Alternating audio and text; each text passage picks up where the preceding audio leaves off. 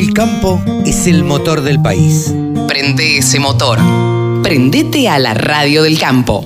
Y ahora estamos en comunicación con Mónica Ortolani. Saben ustedes que es contadora y es coach. Y además es titular de la página tonicaonline.com.ar. Hola Moni, ¿cómo te va? ¿Cómo estás? Oh, hola Carlos, ¿cómo estás? Muy contenta de estar en tu programa como siempre y en vísperas de tu cumpleaños, así que te saludo especialmente. Pero muchas gracias, muchas gracias. Eh, bueno, más allá de que sea mi cumpleaños, hay que seguir trabajando. Vos sabés que esto es así. Lamentablemente uno debe trabajar hasta el día del cumpleaños. Pero independientemente de eso, Moni, lo que te quería preguntar es, a ver, que me hicieras un poquito eh, tu análisis, y me dieras tu análisis de el resultado de las elecciones y cómo crees que esto, bueno, puede llegar a repercutir de ahora en más eh, en, en, el campo. Bueno, mira, elecciones que sabemos que, bueno, por un lado, por supuesto, digo, nos renueva una esperanza que ya está cansada de morir y renacer, ¿no? Como en cada elección eh, uno está eh, pendiente de, bueno, de que de decir un basta eh, a situaciones que, digamos, van en contra de la actividad privada, del progreso y la prosperidad que, que supimos tener, que supimos conseguir como país, ¿no? Sí, y que, bueno, eh, diferentes gobiernos, eh, como estos precisamente, pareciera que la actividad privada somos somos enemigos. Eh, la elección, por supuesto que nos abre la esperanza, no obstante, sabes que ellos son especialistas en, ver cómo pueden zafar de las situaciones y sabes que, bueno, si hay muchos decretos de necesidad de urgencia tratando de, de sortear lo que en el Poder Legislativo no quizás no logren porque han perdido las mayorías en eh, las mayorías y han perdido en muchas en muchas provincias.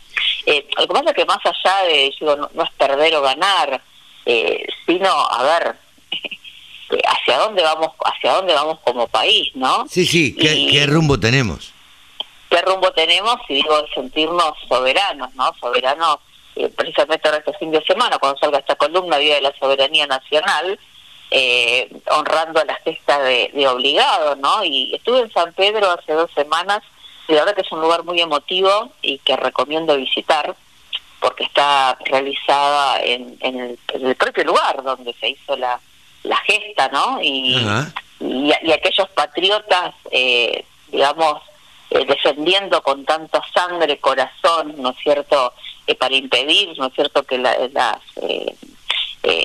los barcos ingleses y franceses lleguen a Buenos Aires, ¿no? Y le han puesto cadenas, ¿no?, para impedir su, su ingreso y a pesar de que no lo lograron eh, en ese momento, eh, fue una gesta, digo, de, aquel momento eh, muy importante, ¿no? Y, el ser soberano eh, también de nuestro voto, también de nuestras elecciones, y, un noviembre que llegó un noviembre muy movido, pero no que te cambie de tema. No, pero, pero hablábamos fuera de micrófono. Moni, del noviembre movido, del noviembre emprendedor, del noviembre... Eh... Sí, porque vos fíjate que noviembre también es el mes de los emprendedores. Claro. Eh, y bueno, en aquellos tiempos en la soberanía, la gesta, el emprender, las gestas eran emprender la defensa de los territorios, ¿no? Claro. Eh, esos eran los emprendedores y las grandes, las grandes gestas. Y, hoy la soberanía pasa por elegir también en nuestro pedacito de cielo, en nuestro metro cuadrado, qué hacer, qué emprender, qué nuevos desafíos. Y fíjate que hoy los principales países del mundo más prósperos precisamente no son los que tienen más tierra. No, claro. ¿Mm? Yo siempre pienso Holanda 200 kilómetros por 200 kilómetros, es, su superficie, ¿no? Como si voy a Rosario, de ancho y de alto, imagínatelo en superficie, y están entre los primeros cinco países eh, más prósperos, ¿no? No, no. Eh. Eh, entonces hoy tiene tiene mucho que ver el, el, conocimiento, el compartir, el trabajar en forma colaborativa, el estar abierto a nuevas posibilidades. Y bueno, mañana ya va a salir un poco mi columna, me permití eh, entrevistar a una mujer eh, rural de pura cepa, veterinaria, que está haciendo un emprendimiento desde hace muchos años, que inició todo un camino con ovinos en Ah, provincia de Buenos en provincia de Buenos Aires. Ah, ¿Mm? mira. y, y no solamente desde su desde su emprendimiento como campo sino también toda la actividad que realizó desde Exaltación de, de la Cruz junto a otros profesionales Yasana Borraquia eh, la verdad que te recomiendo que en algún momento la, la entrevistes La vamos Eh, a entrevistar, la vamos a entrevistar.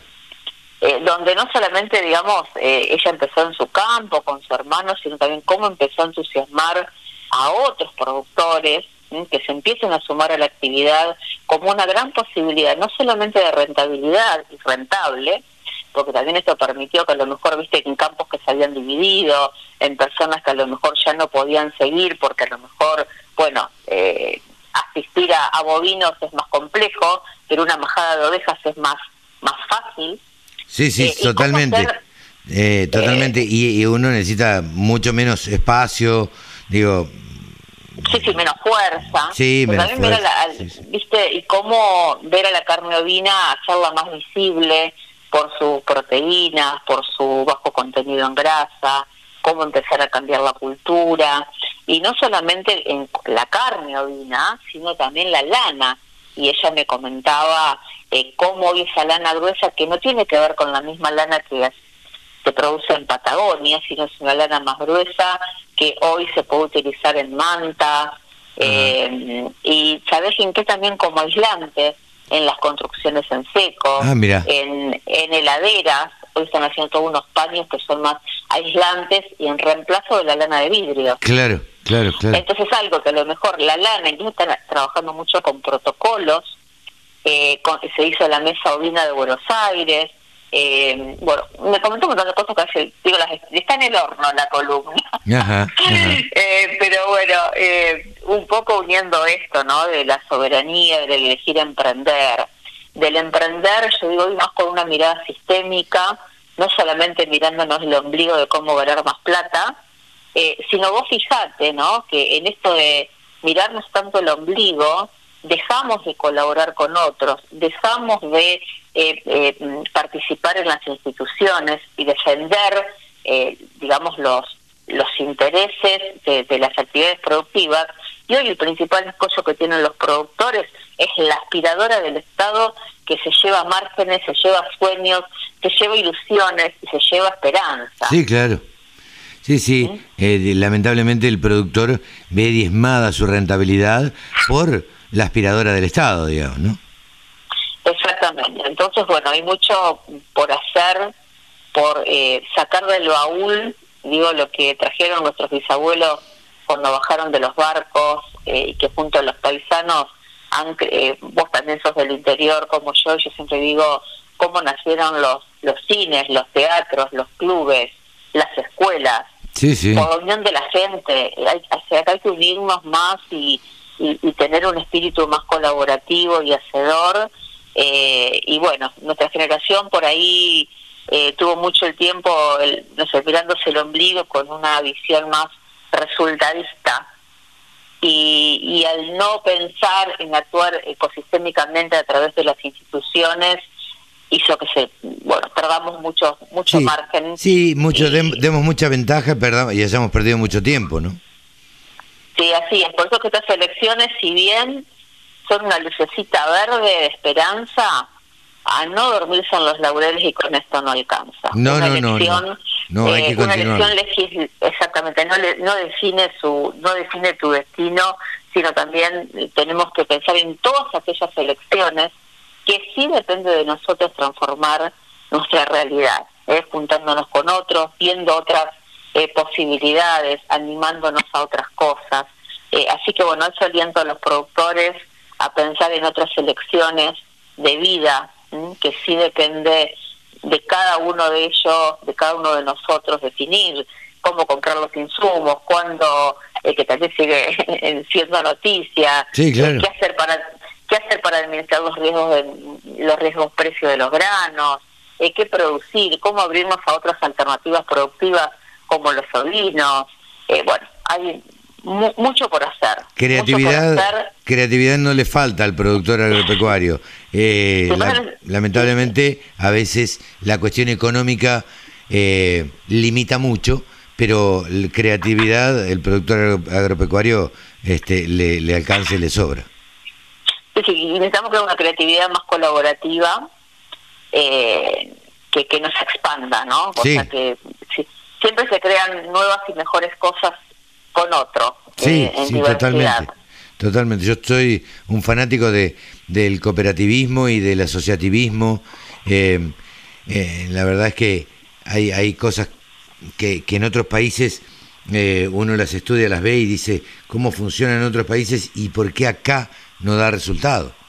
Este... El, tema, es que dio resultado, porque no nos olvidemos de cómo creció el campo después del grito de Alcorta de, de, 1912, eh, y será porque también vengo de ese, de, ese camino.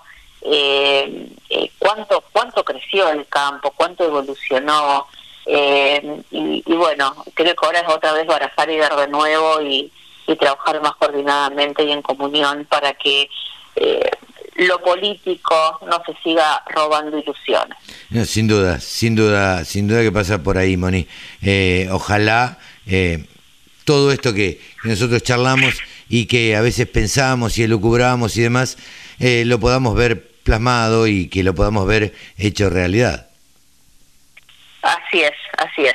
Mucho por hacer y un placer como siempre, Carlos. Moni, muchísimas gracias. Saben que la encuentran a Mónica en arroba Ortolani Mónica en Twitter y en las redes sociales ponen Mónica Ortolani y la encuentran por todos lados. Y si no, tonicaonline.com.com.ar tonicaonline.com.ar eh, Moni, hasta, el, hasta dentro de 15 días, ¿te parece? Hasta dentro de 15 días, como siempre. Un beso grande, muchas gracias. y toda la audiencia. Gracias, saludos. Mónica Ortolani ha pasado aquí en los micrófonos de la Radio del Campo. Todas las noticias, toda la información. La radiodelcampo.com